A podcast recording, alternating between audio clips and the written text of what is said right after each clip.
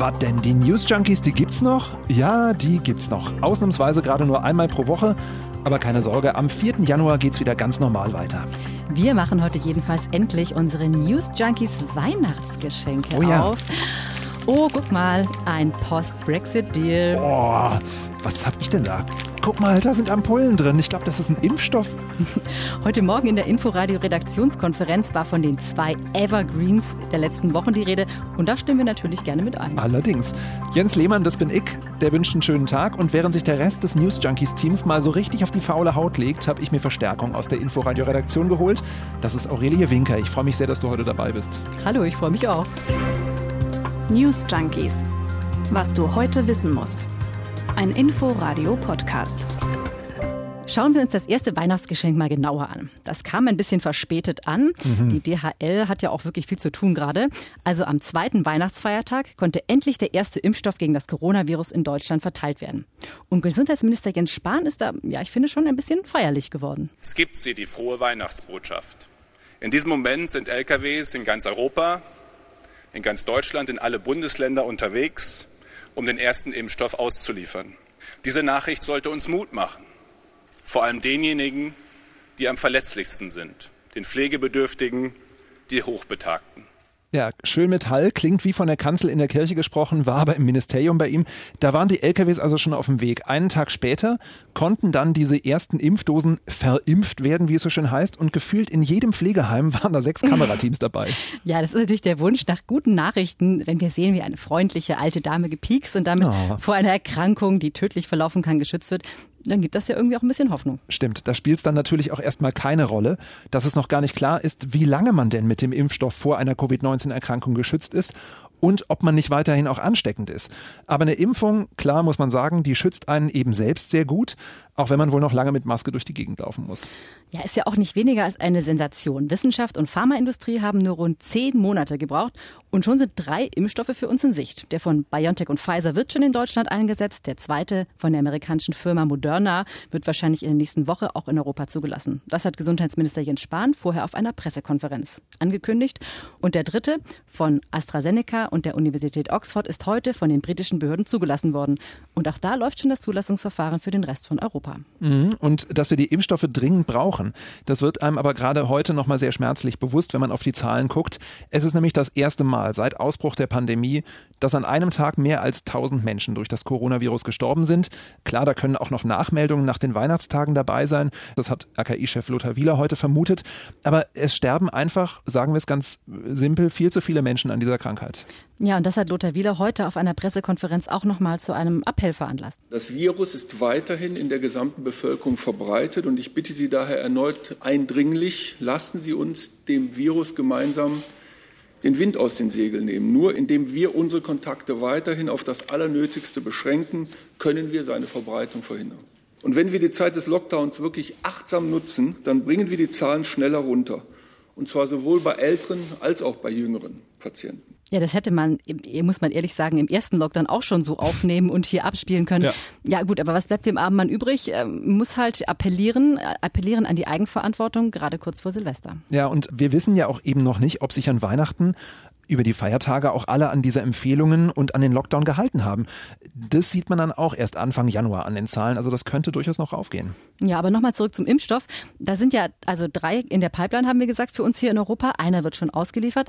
Aber so richtig gut läuft's ja nicht. Nee. Stand heute Morgen sind innerhalb der letzten drei Tage, also die drei Tage, in denen schon geimpft wird, gerade mal 42.000 Dosen verbraucht worden. Also 42.000 von mehr als 80 Millionen Menschen in Deutschland haben die erste von ja sowieso zwei nötigen Spritzen bekommen. Wenn das in dem Tempo so weitergeht, habe ich mal ausgerechnet, dann haben wir in 20 Jahren Herdenimmunität. Okay, das ist jetzt eine fiese Rechnung. Bisher haben wir jetzt ja aber auch nur einen Impfstoff verabreicht. Stimmt, ja. Den von BioNTech und Pfizer. Und wenn dann immer mehr Impfstoffe zur Verfügung stehen, dann sieht es natürlich auch besser aus. In Großbritannien rechnet man damit, dass man dort schon mit drei verfügbaren Impfstoffen Herdenimmunität erreichen kann. Und dafür müssen diese Impfstoffe erstmal in der Bevölkerung ankommen. Die Leiter die Gesundheitssenatorin hier in Berlin, die war nach all diesen weihevollen Worten zum Impfstart, Jens Spahn haben wir ja schon gehört, heute Morgen dann dafür im Inforadio überhaupt nicht mehr amused. Was mich maßlos ärgert, das sage ich auch, das, was zum Beispiel für die erste Kalenderwoche äh, jetzt erwarten, wissen wir noch nicht mal, kommt der Impfstoff Montag oder oder Sonntag. Und das ist natürlich für die Planung ungemein wichtig für Buchen von Terminen. Wir sind alle enttäuscht über die geringen äh, Mengen. Es sind bundesweit äh, sehr hohe Verträge abgeschlossen. Also das heißt, an der Gesamtmenge wird es nicht liegen, aber es ist jetzt ein Zeitfaktor. Was nützt mir das, wenn der Impfstoff Ende des Jahres kommt? Wir brauchen es jetzt. Ja, und das war heute Morgen, als sie das gesagt hat. Da ist die Leckerleitchen noch davon ausgegangen, dass wir hier in Berlin zum Beispiel knapp 30.000 Impfdosen in der ersten Januarwoche bekommen werden. Ja, und seit heute Mittag ist klar, wegen Lieferengpässen wird es schlicht keinen Impfstoff geben. Erstmal weder in Berlin noch in Brandenburg. Heißt, bis zum 11. Januar müssen die Impfzentren in der Region wieder dicht gemacht werden. Entsprechend hat Gesundheitssenatorin Kaleitschen nochmal nachgelegt. Der Bund, der solle sich doch bitte stabiler und zügiger darum kümmern, dass geliefert wird. Und man könne in den Ländern nicht alles vorbereiten werden und dann so eine Bremse bekommen, sagt sie. Ja, und daraufhin wurde natürlich auch Jens Spahn, der Gesundheitsminister, vorhin angesprochen und der hat ziemlich verschnupft reagiert. Es war von Anfang an klar, dass es knapp sein würde zu Beginn. Es war von Anfang an klar, dass das, was wir an theoretischer Impfkapazität vorhalten, höher sein wird als die Zahl der zur Verfügung stehenden Dosen. Und andersrum halte ich wenig davon. Wir sind alle gerade in einer herausfordernden Situation, insbesondere die 16 Kolleginnen und Kollegen Gesundheitsminister in den Bundesländern, wir im Bund, in Europa, äh, Fragen unter Stress öffentlich auszutragen. Und daran werde ich mich nicht beteiligen man hat das Gefühl, da will sich einer nicht die Stimmung vermiesen lassen. Ja. Äh, Gesundheitsminister Jens Spahn hält den Impfstart jedenfalls für gelungen, das hat er vorhin gesagt, und er redet von einer nationalen Kraftanstrengung. Ja, und er weiß ja auch äh, keinen geringeren als den Deutschen Ethikrat hinter sich. Dessen Vorsitzende Alena Büchs hat heute jede Kritik am Verlauf des Corona-Impfstarts zurückgewiesen. Es sei schade, dass wir schon wieder zu möglichen Problemen und Herausforderungen springen. Das hat sie im Tagesspiegel gesagt. Und dadurch werde unsichtbar, was für eine enorme Menschheitsleistung da gerade verbracht worden sei. Aber äh, ganz ehrlich, ist das nicht ein bisschen ein Totschlagargument, wenn man sieht, wie viele Menschen schon in den ersten Tagen rein aus organisatorischen Gründen nicht geimpft werden können, vielleicht schwere Verläufe erleiden oder vielleicht gar sterben und dann sagt man, aber die Menschheitsleistung, die Menschheitsleistung, ich, ich verstehe es ehrlich gesagt nicht ganz. Ja, ich kann nachvollziehen, was du meinst, aber ich finde schon, es ist auch eine wirklich eine große Leistung, dass man jetzt so schnell Impfstoff hat. Und ich bin eigentlich eher ein Fan davon, nicht immer gleich zu mäkeln, mhm. auch wenn das auf eine Art natürlich unser Beruf ist. Also was ich jetzt glaube ich sehr, sehr wichtig finde, ist, dass eben nicht nur hier bei uns geimpft werden kann, sondern dass man guckt, wie kommt jetzt der Impfstoff in die Länder, die eben nicht so viel Geld und Forschungsmittel haben. Fakt ist auf jeden Fall, das Impfen hat begonnen, hier in Deutschland wie auch äh, im Rest Europas. Und selbst wenn wir beide dann erst irgendwann im Spätsommer oder im Herbst dran sind, wenn wir mal freundlich sind, äh, das gibt auf jeden Fall Hoffnung für das neue Jahr. Hoffnung, die ja selbst der größte Skeptiker in der Bundespolitik versprüht, Karl Lauterbach von der SPD, der ewige Mahner. Ewig deshalb, weil er auch ständig im Fernsehen zu sehen ist. So positiv wie heute Morgen im Morgenmagazin habe ich ihn jedenfalls noch nie gehört. Wir halten durch, bis wir genug Impfstoff haben. Und sagen wir mal, je mehr Impfstoff kommt, desto schneller können wir in eine Normalität zurück. Aber wir sehen ja jetzt, was passiert, wenn wir unvorsichtig sind. Und die positive Vision ist, das ist jetzt, das sind die drei schwersten Monate der Pandemie, die jetzt vor uns liegen.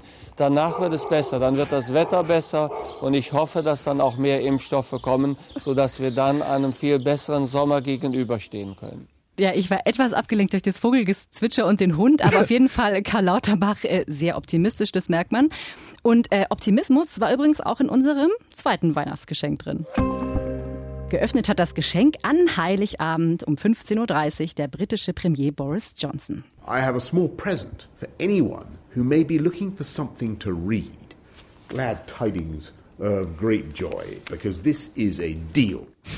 Ja, also ich habe ein kleines Geschenk, sagt er da ganz äh, verschmitzt, für alle, die noch was zu lesen suchen. Kruschel, kruschel, frohe Botschaft, große Freude, der Deal, nämlich der Post-Brexit-Deal. Und ein bisschen was zu lesen ist es ja wirklich. Äh, über 1200 Seiten, mal sowas äh, für den Nachttisch. Ein äh, Handels- und Partnerschaftsabkommen zwischen der EU und Großbritannien und das Ganze in letzter Minute. Das Referendum über den Brexit, das ist ja schon viereinhalb Jahre her.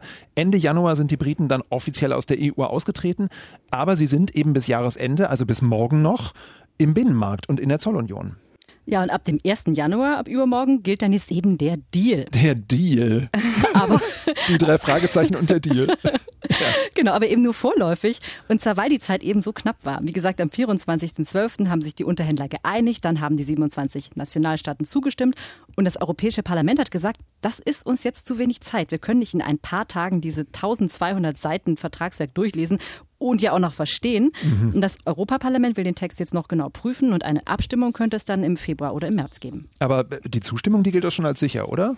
Ja, man will jetzt natürlich nicht sagen, dass man auf jeden Fall zustimmt, denn man will sich ja auch selbst ernst nehmen. Ähm, Bernd Lange, SPD-Abgeordneter, ist der Vorsitzende des Handelsausschusses im Europaparlament und der drückt das so aus. Aber es ist völlig klar, die endgültige Entscheidung über das Abkommen wird vom Europäischen Parlament sehr selbstbewusst getroffen werden. Das heißt, wir werden es prüfen, gegebenenfalls Nachforderungen stellen. Im schlimmsten Fall kann das Abkommen natürlich auch abgelehnt werden. Ja, aber dass das Europäische Parlament den Post-Brexit-Vertrag jetzt wirklich ablehnt, das ist ehrlich gesagt ziemlich unwahrscheinlich und das glaubt eigentlich niemand die beiden anderen EU-Organe, die haben ja immerhin schon auch zugestimmt. Heute Morgen haben EU-Kommissionschefin Ursula von der Leyen und EU-Ratspräsident Charles Michel den Handelspakt unterzeichnet, live übertragen in einer kleinen Zeremonie in Brüssel und dann wurde das Abkommen nach London geflogen. Ja, mit einer Maschine der britischen Luftwaffe, ganz dramatisch. Dann ab ins britische Unterhaus, das House of Commons, das soll jetzt heute Nachmittag zustimmen. Danach geht's ins Oberhaus, das muss abstimmen, das House of Lords und heute Abend wird dann Queen Elizabeth II zweite als Staatsoberhaupt das Post-Brexit, das Post-Brexit-Gesetz, Potsblitz, mit ihrer Unterschrift in Kraft setzen. Ich frage mich noch gerade, gibt es nur das eine Exemplar, das da jetzt von der Luftwaffe rübergeflogen wurde? Geht das jetzt im Unterhaus von Hand zu Hand und die Queen kriegt dann so einen abgegrabbelten Lappen in die Hand? Naja, es ist jedenfalls ein weiterer Meilenstein in ihren wirklich fast 70 Jahren auf dem Thron. Das Unglaublich. Ja, das stimmt. Und übrigens auch die Parlamente in Schottland, Wales und Nordirland beraten ja heute über das Abkommen. Ja, aber entscheiden können sie leider nicht. Die Entscheidung liegt in London. Dann lass uns doch nochmal ganz kurz reinschauen, was eigentlich drinsteht in diesem Vertrag, äh, also was wir zumindest schon sagen können. Das Zentrale ist ja, dass der Handel zwischen Großbritannien und der EU weitergehen kann, ohne zusätzliche Zölle und ohne Mengenbeschränkungen vor allem. Es wird allerdings dann Kontrollen geben, um Produkt- oder Umweltstandards zu überprüfen, denn die Briten, die haben sich verpflichtet, sich weiter an EU-Standards zu halten, aber nur an die, die jetzt schon gelten. Das ist der große Unterschied. Wenn die EU jetzt also neue Regeln erlässt, schärfere womöglich, siehe auch Green Deal oder ähnliches, dann ist Großbritannien nicht mehr daran gebunden. Ja, und dann ist da ja noch die Frage, was ist, wenn es Streit gibt? Und das kann man sich ja schon vorstellen, wenn man sieht, wie das mhm. bis jetzt alles gelaufen ist. In der Tat. Für diesen Fall wurde ein gemeinsamer Partnerschaftsrat eingerichtet und gibt es dort keine Einigung, entscheidet ein Schiedsgremium. Und wenn sich eine Seite dann an den, an den Schiedsspruch nicht hält, kann die andere Seite Strafzölle verhängen. Stimmt ja, der, der EuGH, der ist ja für solche Streitfälle dann gar nicht mehr genau. zuständig. Äh, und dann ist ja noch, apropos, großes Thema, der Fisch. Also die Frage, wie hoch soll die Fangquote der EU in britischen Gewässern sein? Noch so ein Streitfall. Ja, auch da gibt es ja eine Einigung, die aber in Zukunft auch noch ein paar Probleme mit sich bringen könnte.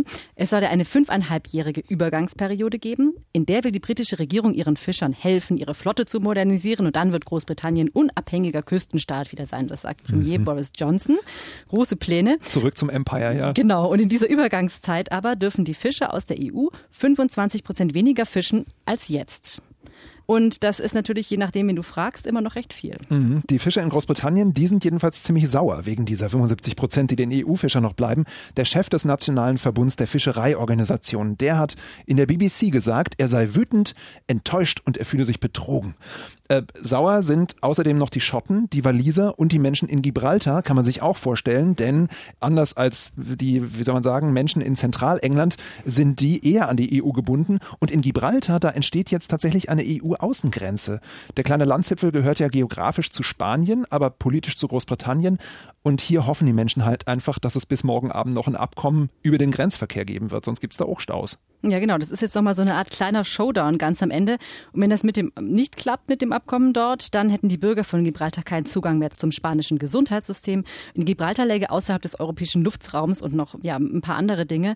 Die Bewohner von Gibraltar, das sind ja nur knapp 35.000 Menschen, die haben beim Referendum übrigens mit rund 96 Prozent für einen Verbleib in der EU gestimmt.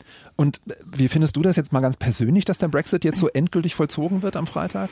Ja, also ich finde es ehrlich gesagt schade. Also britische Bürger können ja einfach jetzt nicht mehr automatisch bei, bei uns in der EU arbeiten und andersrum das Erasmus-Programm, da steigt Großbritannien aus. Das finde ich super schade, weil ich finde gerade Austausch von jungen Menschen ist es einfach so wichtig. Ich glaube, jeder, der irgendwie in seiner Ausbildung, in seinem Studium in einem anderen Land war, weiß, dass wie eine Beziehung man dann auch zu dem Land entwickelt und ich bin echt ein bisschen traurig. Ja, ist schon irgendwie seltsam. Also es fühlt sich tatsächlich weiter weg, obwohl sich an der geografischen Lage jetzt nicht so wahnsinnig viel geändert hat. Gab ja keine tektonische Verschiebung oder so, aber es fühlt sich wirklich so an. Dabei habe ich die Briten auch so lieb und ich reise auch so gerne dahin, aber vielleicht bin ich auch einfach wie soll ich sagen, als überzeugter Europäer auch fast beleidigt, dass sie das jetzt machen. Ich weiß nicht, das habe ich das irgendwie kann so auch ein sein. komisches Gefühl da drin.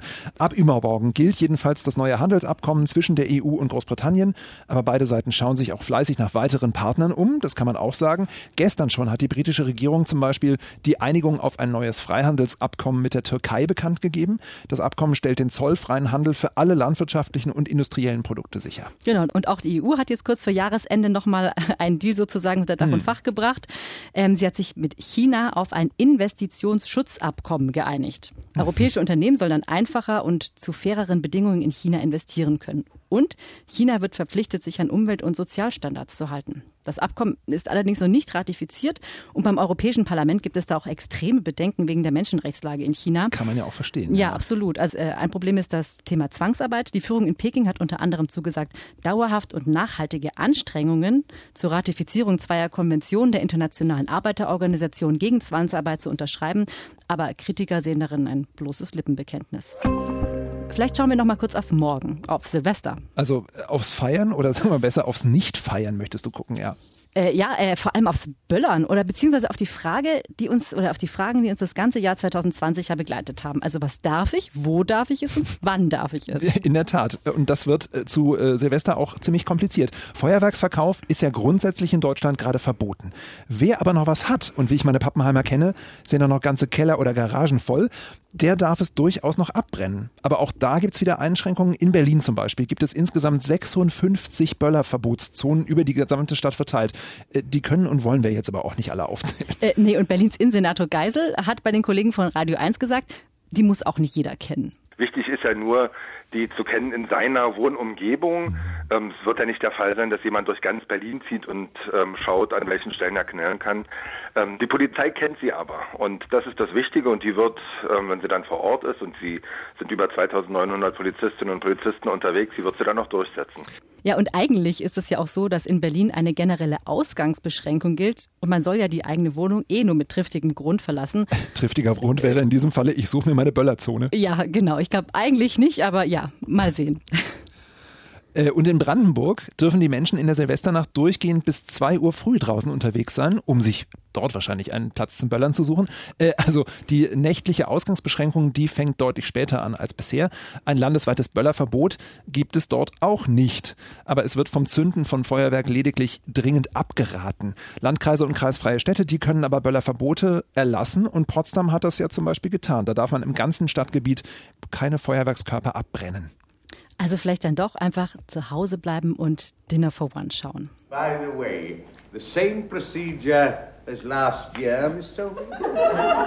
The same procedure as every year, James. Ja, same procedure, womit wir wieder bei Großbritannien wären. Ne? Ja, aber auch nur so halb, denn der Sketch wurde ja gar nicht in England produziert, sondern in Deutschland. Stimmt, ist ja eine alte NDR-Produktion, ich erinnere mich. Die ist erst vor zwei Jahren und zwar 55 Jahre nach der deutschen Premiere in England zu sehen gewesen. Also die haben es erst später mitbekommen, ne? Ja, und so viele Zuschauer wie hier werden es da wohl auch nicht werden. Im Rekordjahr 2004 haben insgesamt 15,6 Millionen Menschen Dinner for One an Silvester geschaut. Wahnsinn, super Einschaltquote und eine Briefmarke der Deutschen Post, die gibt's auch schon zu dem Thema. Und es gibt auch wieder jede Menge Sendetermine morgen. 15.45 Uhr im NDR, 15.50 Uhr im Ersten, 17.35 Uhr im WDR, Ja. 18.45 Uhr im Bayerischen danke, Rundfunk. danke, danke, Ja, danke. okay. Man hat ja sonst nichts vor im Lockdown, also warum nicht? Auch äh, Dinner for One bingen kann man äh, auch linear die ganze Zeit machen.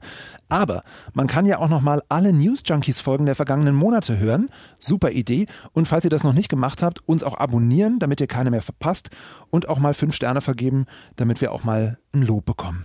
Und wir wünschen euch auf jeden Fall einen guten Rutsch morgen. Genau, und wir hören uns voller Zuversicht Lauterbachscher Art im Jahr 2021 wieder. Tschüss. Tschüss. News Junkies. Was du heute wissen musst. Ein Podcast von Inforadio. Wir lieben das Warum.